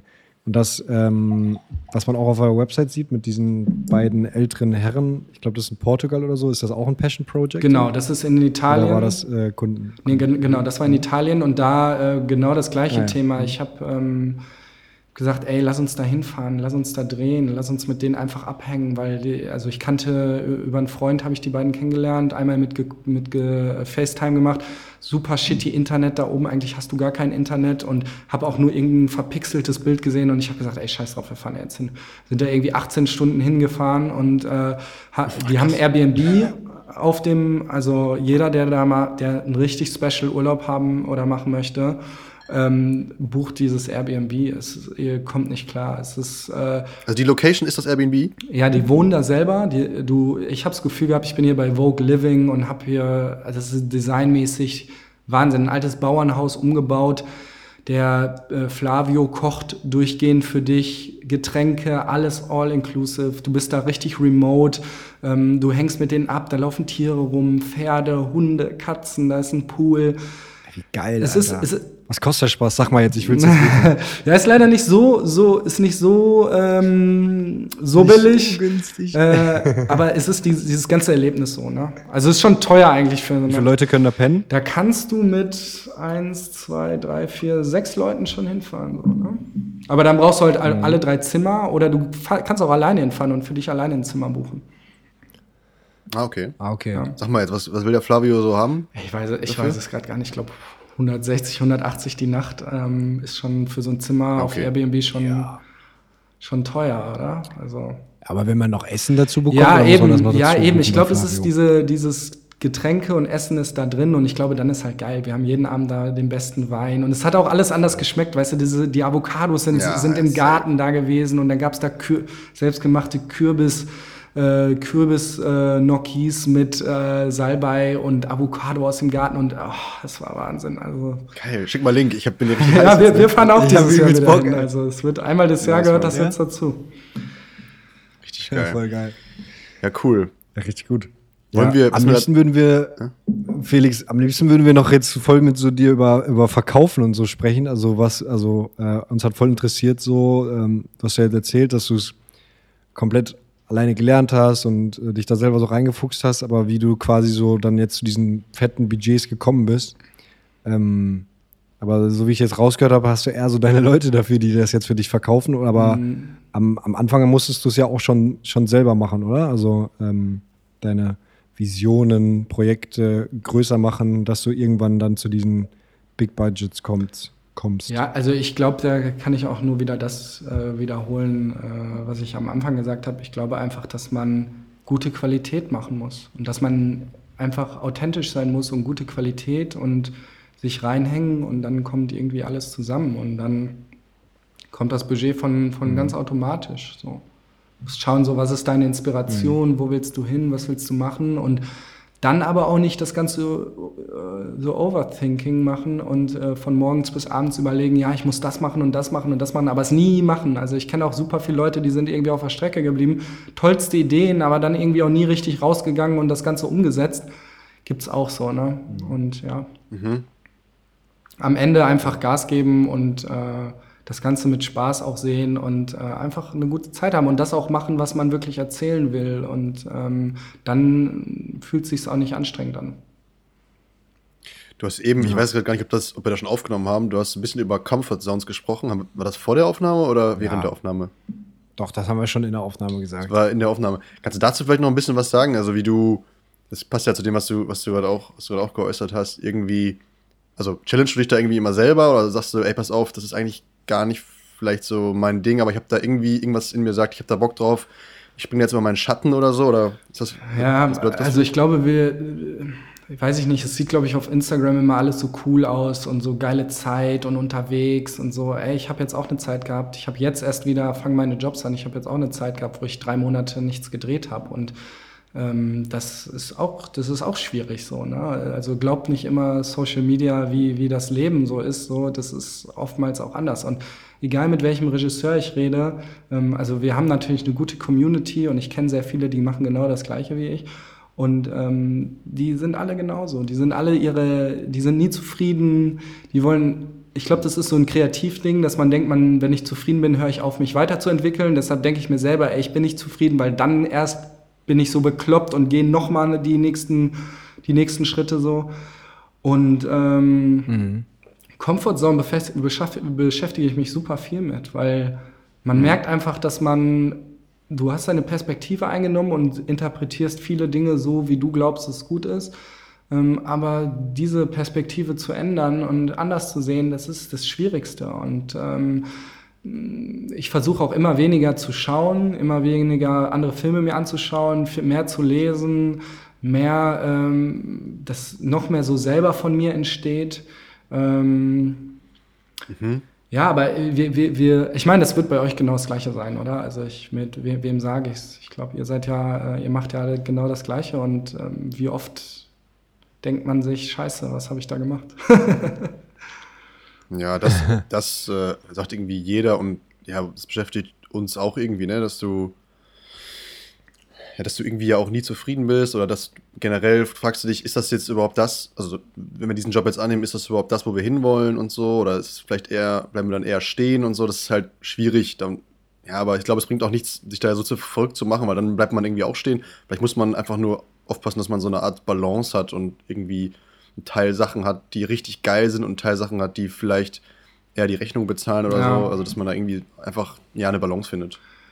Also, ich finde find eigentlich am wichtigsten, dass du wenigstens reflektiert bist. Also, dass du weißt, was, äh, also, dass du nicht einfach da durchläufst und das machst und machst und machst und irgendwann wachst du so auf und checkst, dass es eigentlich gar nicht das war, was du äh, machen willst, sondern eher, dass du halt auch weißt, okay, das ist jetzt vielleicht ein Projekt, was, das, das spielt mir dafür in die Karten und das äh, bringt, wieder, bringt mir wieder für das nächste Projekt was und äh, dass du dir bewusst bist, dass du halt dann irgendwann auch mal was machen musst, worauf du nur Bock hast, so wie du halt mhm. gesagt hast, Lukas, dass, dass ich jetzt halt was, dass ich mir jetzt zwei Wochen Zeit nehme und dann jetzt wirklich was mache, worauf ich richtig Bock habe. Und dann chill ich vielleicht noch mal ein paar Tage und dann bin ich wieder voll heiß, um jetzt mich in andere Projekte zu stürzen und äh, wieder motiviert daran zu arbeiten. Ja, voll. Ja, das ist sehr wichtig. Ja, und ich glaube, es geht halt auch darum, um sich eine gute Community äh, drumherum aufzubauen, mit denen du so, so sowas auch mal besprichst und teilst, weil äh, gerade dieses Home, wo wir, also wir hängen ja jetzt alle irgendwie noch mal so ein bisschen auch im Homeoffice äh, drum, egal wie mhm. was mit Corona ist oder nicht, aber äh, dass man trotzdem eine gute Community hat und sich immer mal wieder austauscht. Und wenn du dann merkst, ey, bei dem anderen ist es genauso, der macht die ähnlichen Erfahrungen, dann kannst du auch irgendwie ja. ganz anders äh, mit vielen Dingen umgehen. Ne? Ja, voll. Ja, es ist immer, auch immer geil, das dann auch von anderen, von anderen zu hören, dass dann doch irgendwie am Ende immer ähnliche Probleme sind. Und wie du sagst, ne, also wenn man sich jetzt, auch wenn man sich deinen ähm, Insta anguckt und so, klar sieht es alles super wild aus und auf eine, also auf eine Art ist es aber auch schön zu hören, dass, dass es irgendwie, ja, dass es auch nicht alles so einfach ist, ne? Also ich, ich gönne dir, ich gönn dir das alles, ne? Aber ich meine damit nur, es ist dann irgendwie auch schön, dass man mal weiß, dass es ja, dass auch andere die deine Probleme teilen sozusagen. Ja, und der, der ist auch nach oben keine Grenze, ne? Also es ist jetzt nicht so, dass ich, ich kenne ich kenn aus äh, Leute, die die fettesten Werbesachen machen. Äh, also unsere, so Leute, wo ich aufschaue, die trotzdem dann mal irgendwie äh, ne, auf einmal Depressionen haben und denken, scheiße, sie machen nur Schrott und dann suchen sie ihren Kick auf einmal in Dokumentarfilmen. Wenn das fertig ist, Musikfilme, dann muss auf einmal der Featurefilm dran, weil in der Werbung ist es ja so langweilig. Wenn man dann den Featurefilm hatte, denke ich mir, also Werbung war ja schon wieder gut. Also das ist äh, ein Wegrennen vor, äh, vor vielen Dingen und ähm, man muss sich denen halt einfach so be bewusst sein. Ne? Mhm. Ja, voll. Aber äh, mega interessant, also kann ich sehr viel von teilen. Ja. Okay, Felix, hast du noch irgendwas? Also ich äh, bin. Ich würde tatsächlich, was mir gerade so auffällt, was ich, ähm, was ich gerne noch stellen würde, wir haben, wir haben ja beim letzten Podcast damit mal angefangen, so also ein paar Fragen zu stellen, die jetzt gar nicht so unbedingt krass viel mit dem, äh, mit der Branche zu tun haben oder so. Meinst du, haben wir noch Zeit davon, zwei, drei Fragen zu stellen? Weil ich finde es immer super aufschlussreich, um die Person ein bisschen ja, voll, voll gerne. Voll gerne. Ja, ja voll.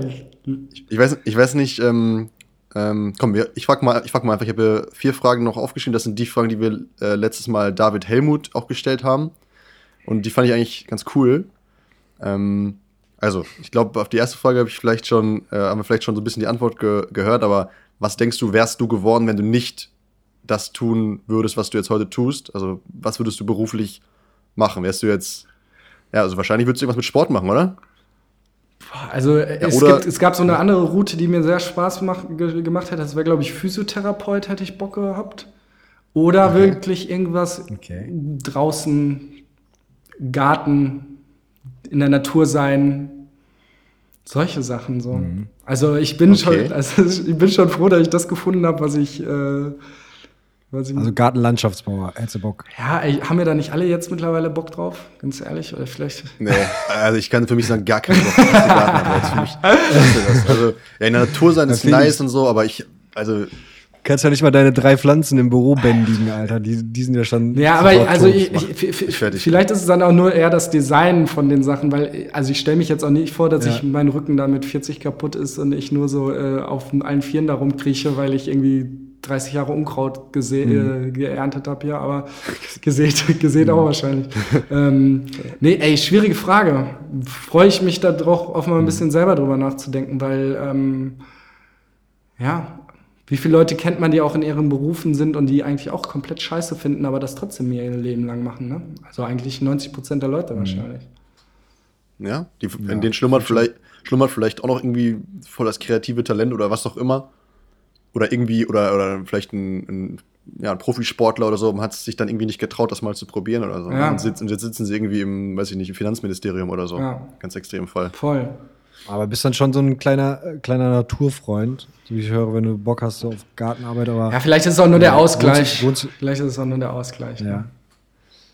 Du wohnst ja jetzt in Düsseldorf, haben wir ja äh, rausgefunden, aber wo würdest du dich so, äh, wäre ja die nächste Frage eigentlich auch wieder dieselbe, so, wo siehst du dich in der Zukunft jetzt nicht in fünf oder zehn Jahren, sondern eher so in 20, 30 Jahren? Auf jeden Fall irgendwo, entweder in den Bergen in einem Haus oder am Strand am, in einem Haus. Also eins von beiden. Irgendwas, was, ähm, was näher und mehr in der Sonne. Das, die letzten zwei. Ist nicht krank, das Gefühl. Sorry. Sorry. Ja, ich glaube, die letzten zwei Winter waren einfach so heavy. Äh, man, ich frage mich immer, warum, warum machen wir das? Warum, warum, warum sind wir hier? Ja, ja das, das wollte ich gerade sagen. Also ich, ich finde es so krass, dass es gefühlt jeder so teilt, oder? Also jeder denkt immer, also gefühlt jedem, jedem, dem ich spreche. Also ich habe noch, glaube ich, mit niemandem gesprochen, der sagt so, ja, voll geil in Deutschland jetzt hier, hier zu hocken. Ja. Und ja. Äh, jetzt hier fünf Monate zu warten von äh, irgendwie Ende Oktober äh, bis irgendwie, keine Ahnung, April, Mai, bis dann mal wieder irgendwie das so bisschen normal ist, dass man mal rausgehen kann in einem Hoodie und sich nicht die ganze Zeit denkt, ey, fickt euch, Alter, ich gehe wieder rein. Ja, und das hält dann auch meistens nur so- zwei, drei Monate und dann wird schon wieder Ja. Ja, genau. Aber warum gibt sich das jeder? Also ich Comfort. Zone. Jeder teilt gefühlt den gleich, jeder teilt gefühlt den gleichen Traum zu sagen, ey, ich habe übelst Bock. Also so David Helm hat genau das gleiche gesagt. Ne? So, ich sehe mich irgendwo am Strand surfen die ganze Zeit in Ja, und, Portugal. auf, und auf Drugs natürlich noch, ne? Er hat, So, ges ja, auf er hat gesagt, er will dann, wenn er dann irgendwann in Portugal ist, Surfer ist und einen langen weißen Bart hat, dann will er auch mal harte Drogen ausprobieren. Genau. Das ist eh egal. Pizza Party. Ja, ohne Scheiß. Aber ja, interessant. Also ähm, Ja, ne? der gleiche Ansatz. Also, Es gibt irgendwie keinen, der sagt, oh nee, so irgendwie jeden Tag Sonne, das ist irgendwie nicht so meins. Ja, es ne? gibt, Das auch, es gibt auch niemanden, der also. sagt, ach, wenn ich mal Rentner bin, dann hätte ich hier schon gern so eine 40 Quadratmeter Wohnung in der Großstadt und äh, Mieterhöhungen und äh, am liebsten. Ja. Ja. Also ey, ganz ehrlich, das Leben ist, der Mensch muss raus, das Leben ist draußen und äh, aber es ist eine gute Frage, weil ich frage mich auch immer, ey, warum macht man es denn nicht? Und das ist die Comfortzone, die hält dich dann doch hier. Oh, das ist so. Ja, ohne Scheiß. Also warum, also das ist natürlich jetzt äh, was, was ganz anderes, aber ich weiß nicht, bestimmt äh, habt ihr die, die Story schon mal gehört und die ist äh, eigentlich sehr Mainstream von diesem Fischer mit, dem, mit, dem, mit dem Boot. Das, Ja, ja. Wie heißt denn dieses, äh, das, das Café am Rande des, Der, der Welt, oder so? Ja. So, ich glaube, die Story kennt jeder, dass man, äh, warum, warum wartet man immer so da drauf und sagt so, ja, in 30 Jahren chill ich dann da am Meer und, und mach äh, meine Sachen. So. Mhm.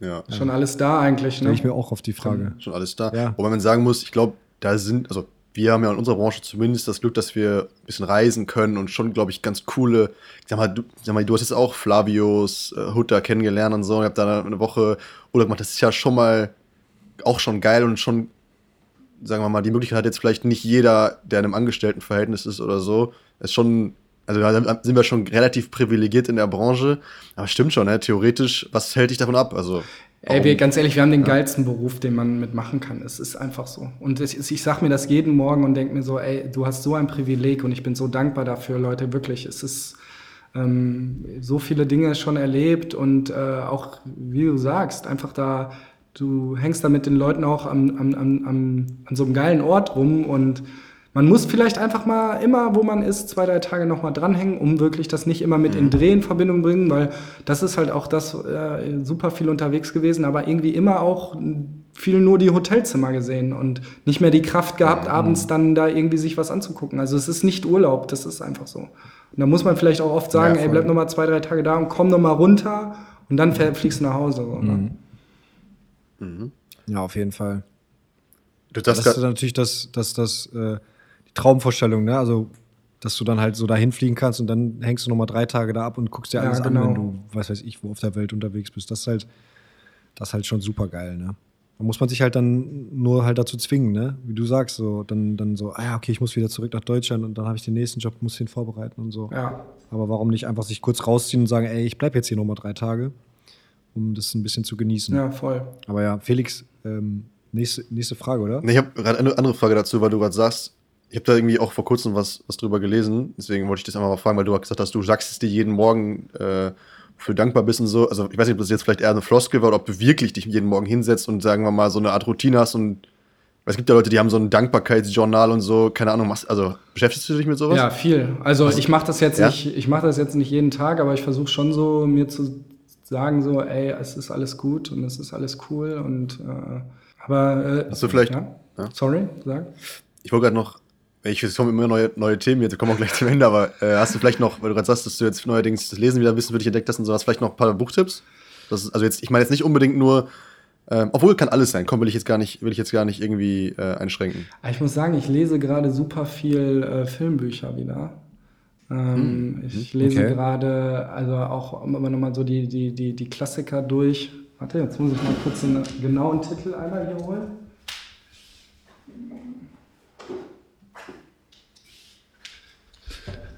Also äh, zum, äh, von dem Sidney Lu, äh, ich weiß gar nicht, wie man seinen Nachnamen so richtig ausspricht. Making Movies von Sidney Lumet, und den David Mamet on Directing Film. Die habe ich für Ewigkeiten mal geholt und da fange ich jetzt wieder an, mehr drin zu lesen. Ähm, und versuche einfach, ja, ich lese gerade noch zwei Bücher auch über, ähm, über Schauspielen mhm. ähm, und versuche mhm. einfach mich wieder in verschiedene Bereiche mehr, mehr, mehr reinzulesen. Ne? Mhm. Ja. Willst, du, willst, du selber vor die Kamera oder einfach nur so, um es zu verstehen? Nee, um es zu verstehen, weil ich glaube, als, okay. du kannst als Regisseur nicht äh, anderen Leuten sagen, was sie machen sollen, wenn du gar nicht weißt, wie die andere Person sich so fühlt. Und das sind zum Beispiel so Sachen, die ich sehr vermisse. Ich äh, hätte schon gern, also jetzt kommt so der Moment, wo ich denke, boah, so ein Filmstudium vor zehn Jahren wäre schon geil gewesen mal einen Schauspielkurs machen, mal mit Schauspielern arbeiten, die dann an der gleichen Uni sind. Ähm, und das schon sehr früh im Anfangsstadium, weil das sind jetzt eher Dinge, die muss ich mir über Jahre aneignen. Aber da ist so ein Studium natürlich auch nochmal ähm, ja, vom Vorteil. Ne?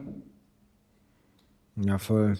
Boah, da hätte ich auch mal richtig Bock drauf, muss ich sagen. Einfach, also wirklich mal, ich weiß nicht, ob es sowas gibt, so eine Art Crashkurs oder so, aber so ein Schauspielkurs. Ja, gibt es auf jeden Fall. Würde ich auf jeden Fall, ja, musst du machen. Das ist schon gut. Übelst interessant, Alter. Einfach mal so gucken, wie das so ist. Ich glaube, das ist auch richtig, also ich glaube, dass ich auch übelst viele Probleme hätte, da so über meine Schatten zu springen. Und das ist, glaube ich, ganz nice. Ist man, glaube ich, stolz auf sich, wenn man sich dann getraut hat und irgendwie aus sich rausgekommen ist und so. Ja. ja ich habe richtig Bock drauf. Voll. Ja, und sonst habe ich, also ich lese auch den ab und, äh, ab und zu mal einen Roman, aber ähm, das ist dann eher zur Belustigung so, ähm, weil ich muss auch merken, ich bin dann schon ein sehr pragma äh, pragmatischer Typ, der irgendwie, das ist so wieder das Problem, dass ich mir so denke, ey, wenn ich was lese, dann muss ich da auch viel von mitnehmen, ne? so rein zur Belustigung lesen, mhm. das war noch nie so mein Ding. Das war... Ja, same. Ja. Ja. Ja, braucht man aber auch, also äh, habe ich auch so das Ding, ich will mal auch mal jetzt wieder mal so ein einen Roman lesen und einfach nur sich berieseln lassen, weil ich glaube, dass du dadurch halt auch kreativ wirst, weil durch solche Romane, äh, äh, weil du eben meintest, so ich will mich gar nicht mehr so viel an solchen Sachen orientieren, also an mhm. Videos und so, dachte ich schon, dass du halt dir auch Bücher reinziehst, weil da bist du ja auch super kreativ, oder? Weil du, du bildest ja so quasi deine eigene Welt von dem, was du da liest und denkst ja quasi so, wie es aussieht. Ja, voll. Ähm, voll.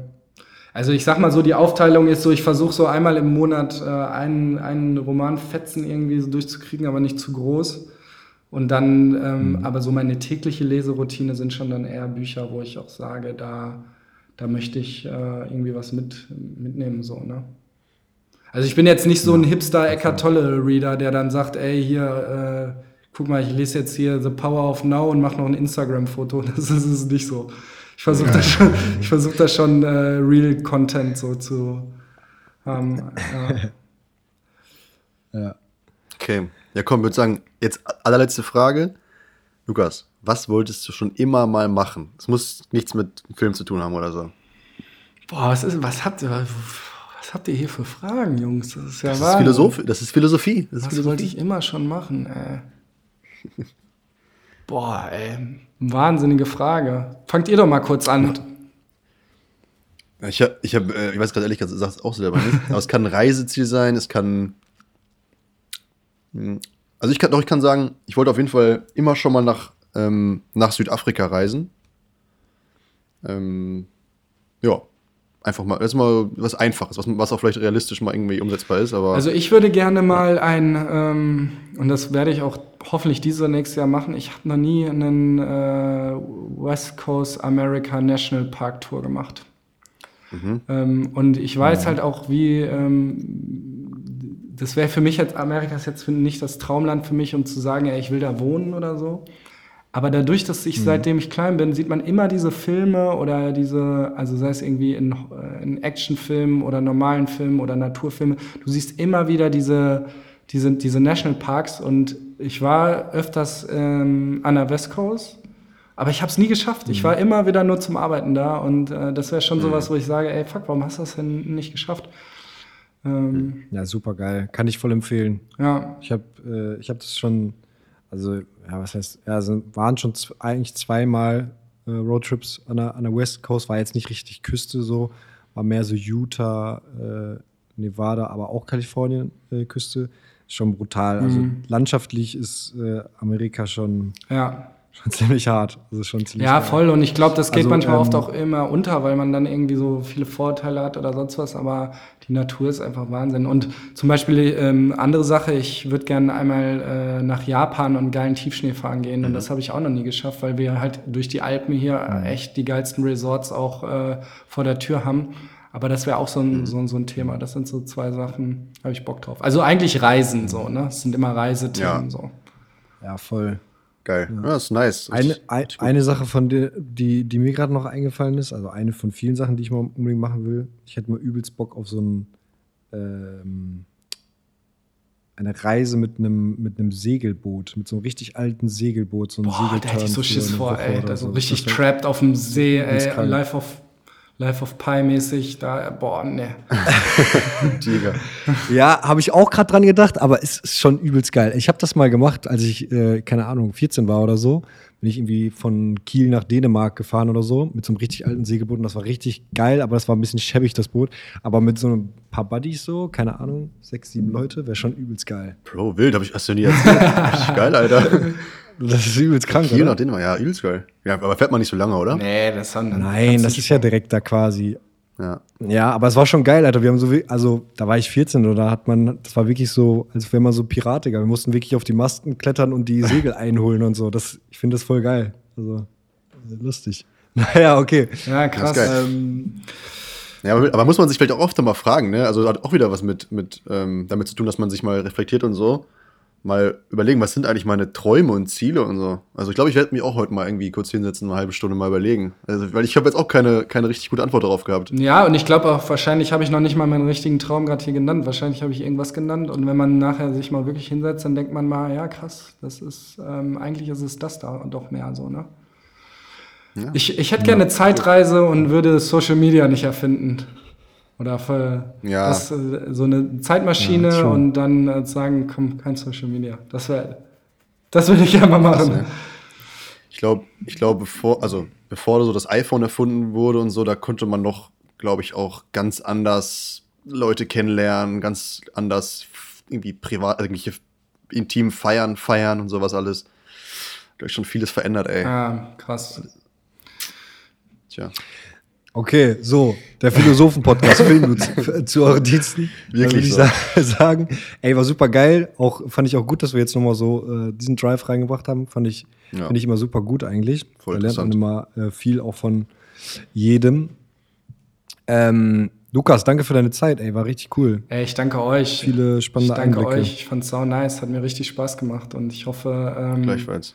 ich hoffe, dass ihr bald mal vorbeikommt bei uns. Und ja, Easy. Sehr gerne, Das glaube ich ja um die Ecke. wir mal, jetzt stellen wir uns mal in einer Halfpipe rein im Büro bei euch. ja, kannst du mir ein paar Tricks zeigen. sehr gut. Ich hab so eine, ja. Perfekt. Ja, Lukas, war echt schön. Dann würde ich sagen, bis bald Bis mal. bald, Jungs. Macht's gut. Dankeschön. Alles Ciao. Gute, ey. Macht's gut. Danke dir. Ciao, ciao.